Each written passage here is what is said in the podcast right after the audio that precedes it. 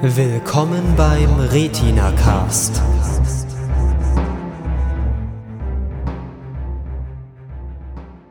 Herzlich willkommen bei der Retina Cast Pilotenprüfung, wo wir über neu beginnende Serien reden, direkt im Anschluss, äh, nachdem wir sie gesehen haben. Wir ähm, fangen an mit ähm, Homeland, einer Serie, die auf Showtime ausgestrahlt wird in den USA, beginnt im Oktober. Ähm, es geht um einen ähm, Afghanistan-Veteran, der acht Jahre in Afghanistan im Gefängnis sitzt und jetzt nach Hause kommt. Und dann entspinnt sich ein, ein, ein Geflecht, ein, ein, eine Vielzahl von Handlungssträngen. Wir haben eine CIA-Agentin, die vermutet, dass er jetzt ein Schläfer ist.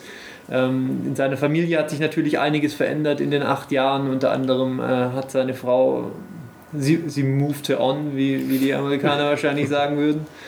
Ähm, und wir möchten einfach mal kurz äh, für euch unsere Eindrücke zusammenfassen. Mit mir heute da sind Phil, Armin, Tim, äh, Hades, ähm, Momo und Lukas. Ich bin Chef und. du bist einfach der Chef hier. Ja, ja. du bist Chef. Und ähm, fang doch vielleicht gerade mal an, Phil.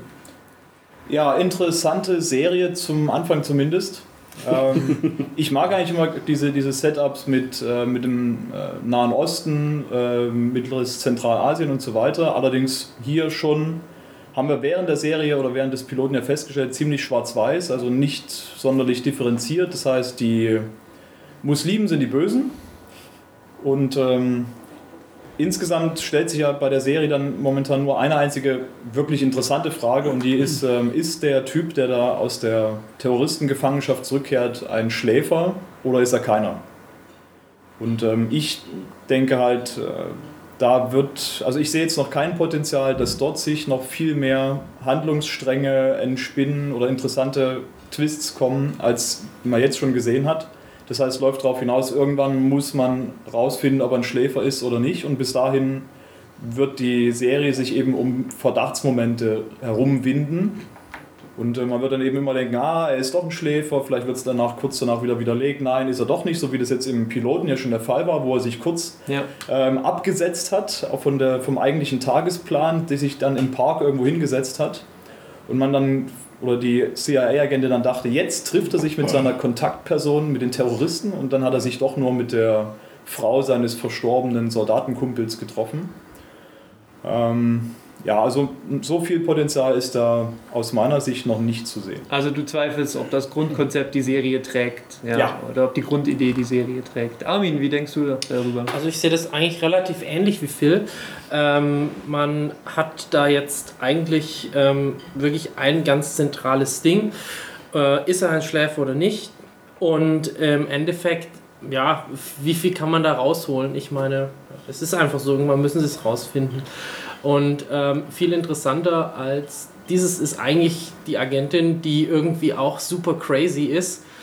Äh, irgendwie Psychopharmaka nimmt, man weiß nicht, was ist genau mit der los und äh, bildet die sich das alles gerade eigentlich nur ein oder passiert es wirklich? Aber naja gut, also auch da ist wahrscheinlich nicht viel rauszuholen. Also mir sind, ich heiße übrigens Marcel und nicht Tim, wollte ich nur mal darauf hinweisen. Ich werde gerne verwechselt mit Tim, der anscheinend so aussieht wie ich. Ähm, Ein kleiner Running Gag. Ähm, jetzt habe ich gerade den Faden verloren. Genau, mir sind zwei Dinge aufgefallen an der Serie, abgesehen von den Sachen, die jetzt schon erwähnt wurden. Einmal, dass es mir sehr schwer fiel, irgendeine Figur zu finden, die mir in irgendeiner Weise sympathisch war und die mich interessiert hat, weil ich fand eigentlich alle durch die Bank unglaublich unsympathisch und noch irgendwie etwas charakterlos. Die Hauptfigur eingeschlossen. Die Hauptfiguren eingeschlossen, was natürlich recht schwierig ist für eine Serie, die man eine Weile verfolgen wollen würde eigentlich. Also nicht die, aber generell für eine Serie ist es ja nicht schlecht, wenn man die Figuren sympathisch findet. Der zweite Punkt ist, ähm, was auch dazu führt, dass die Figuren eben so charakterlos wirken, ist, dass die Drehbuchschreiber unglaublich faul zu sein scheinen und wirklich jedes einzelne Klischee, das man zu dieser Art Agentenfilm nehmen kann, einfach gnadenlos, unironisch und ungebrochen einfach durchziehen. Es gibt den alten Intelligence Officer, der irgendwie so eine komische Kappe aufhat, einen grauen Bart und eine Brille hat. Der wird übrigens gespielt von dem äh, Mandy Betinkin, habe ich gerade nochmal nachgelesen, der auch schon in Criminal Minds mitgespielt hat. Die gleiche Rolle wahrscheinlich. Ja, da hat er das FBI-Team geleitet, also anderes, anderes Büro. Also er, spiel, er spielt wieder dieselbe Rolle. Eine komplett andere Rolle, andere Agency. Also ich dachte eigentlich auch schon, dass der eigentlich 1A eine Karikatur vom Chef von Scully und Mulder ist. Mhm.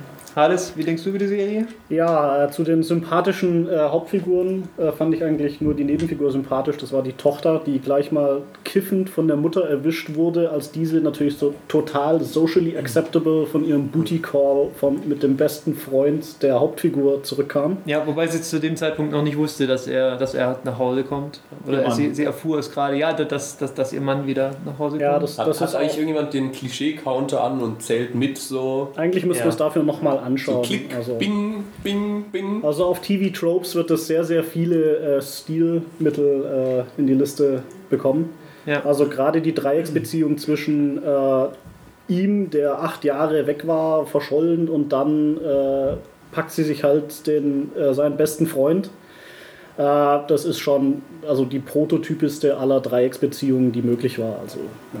Genau wie die Familie, zwei Kinder, eine ältere Tochter, die irgendwie total zickig ist und einen kleinen Jungen, der irgendwie keine Persönlichkeit hat. Also eine ganz normale. Aber Super schwieriges Familie. Verhältnis zum Vater natürlich. Ja, natürlich. Ja, natürlich, der Junge kennt den Vater ja noch.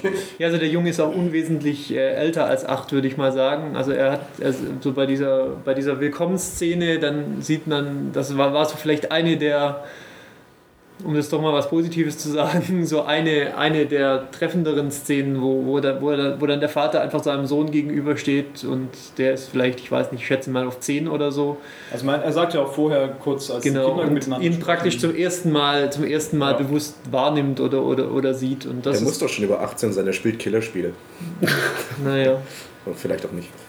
Äh, ja, also was ich ziemlich interessant bzw. eher komisch fand von den Drehbuchautoren ist, dass sie so diesen komischsten Lückenfüller ever gebracht haben, als dieses äh, genannte CIA-Agentin einfach eine halbe Minute oder eine Minute in ihrem Kleiderschrank steht und sich einfach die ganze Zeit Tops anzieht, ohne irgendeinen Grund, weil sie ein bisschen gerade tickt oder sowas. Weil sie Pillen geschluckt hat.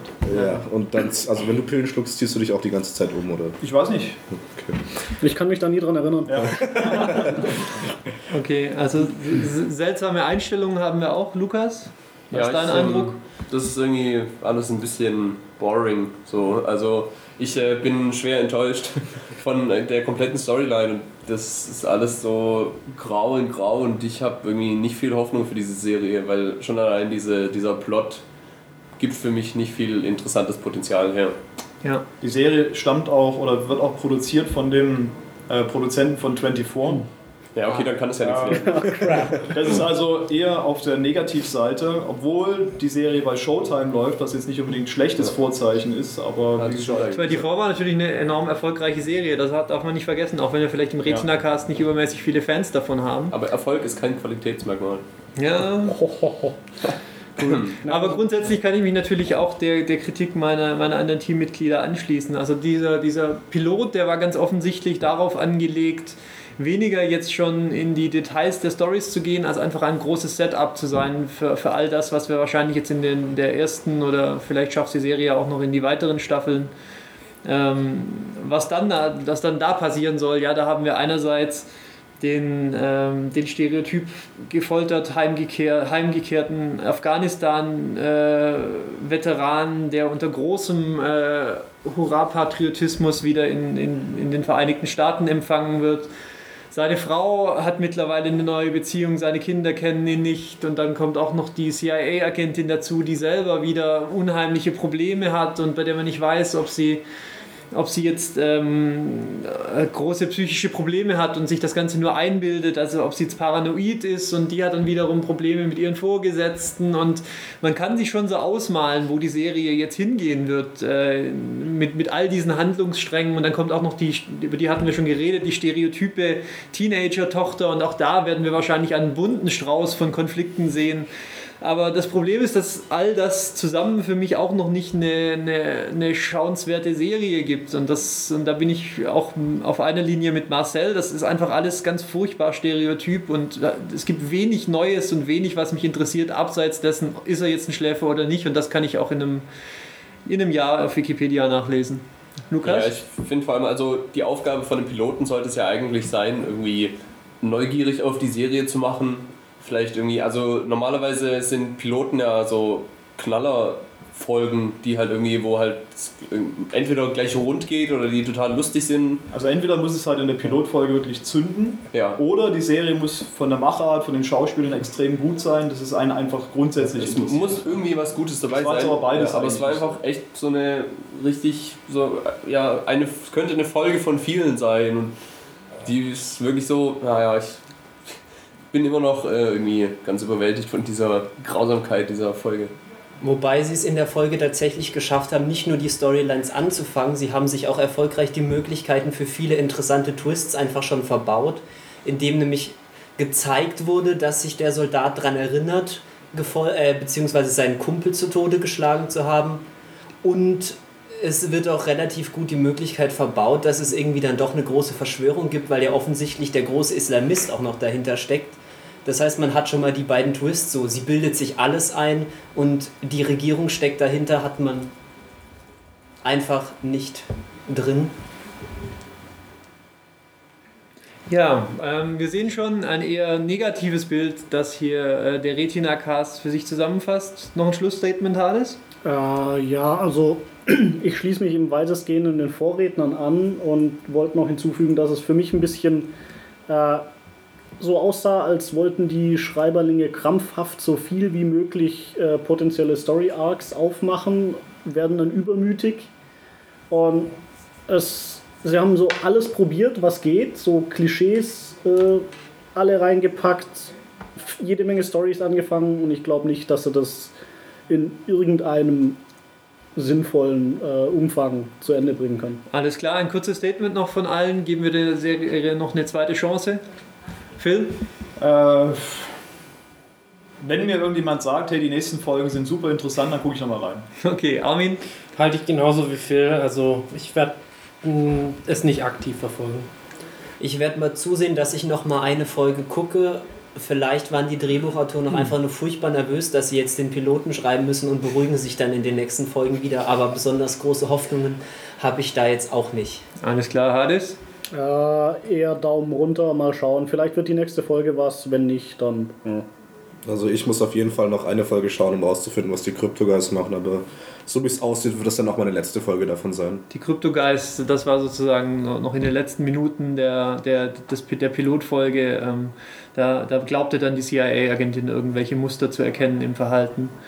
Ähm, ja, Oh das, shit, Muster. genau, Muster, das werden wir in der nächsten Folge sehen. Lukas, Ja, also du ähn- der Serie noch eine Chance? Ja, ähnlich wie Marcel habe ich leider irgendwie den Glauben an die Drehbuchautoren ziemlich schnell verloren und kann mir nicht vorstellen, dass sie den miesen Piloten noch durch zweite oder dritte Folgen retten können.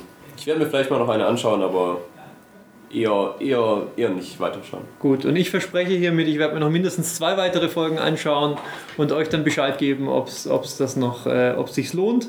Ähm, das war die Retina Cast Kurzausgabe, die, die Pilotenprüfung.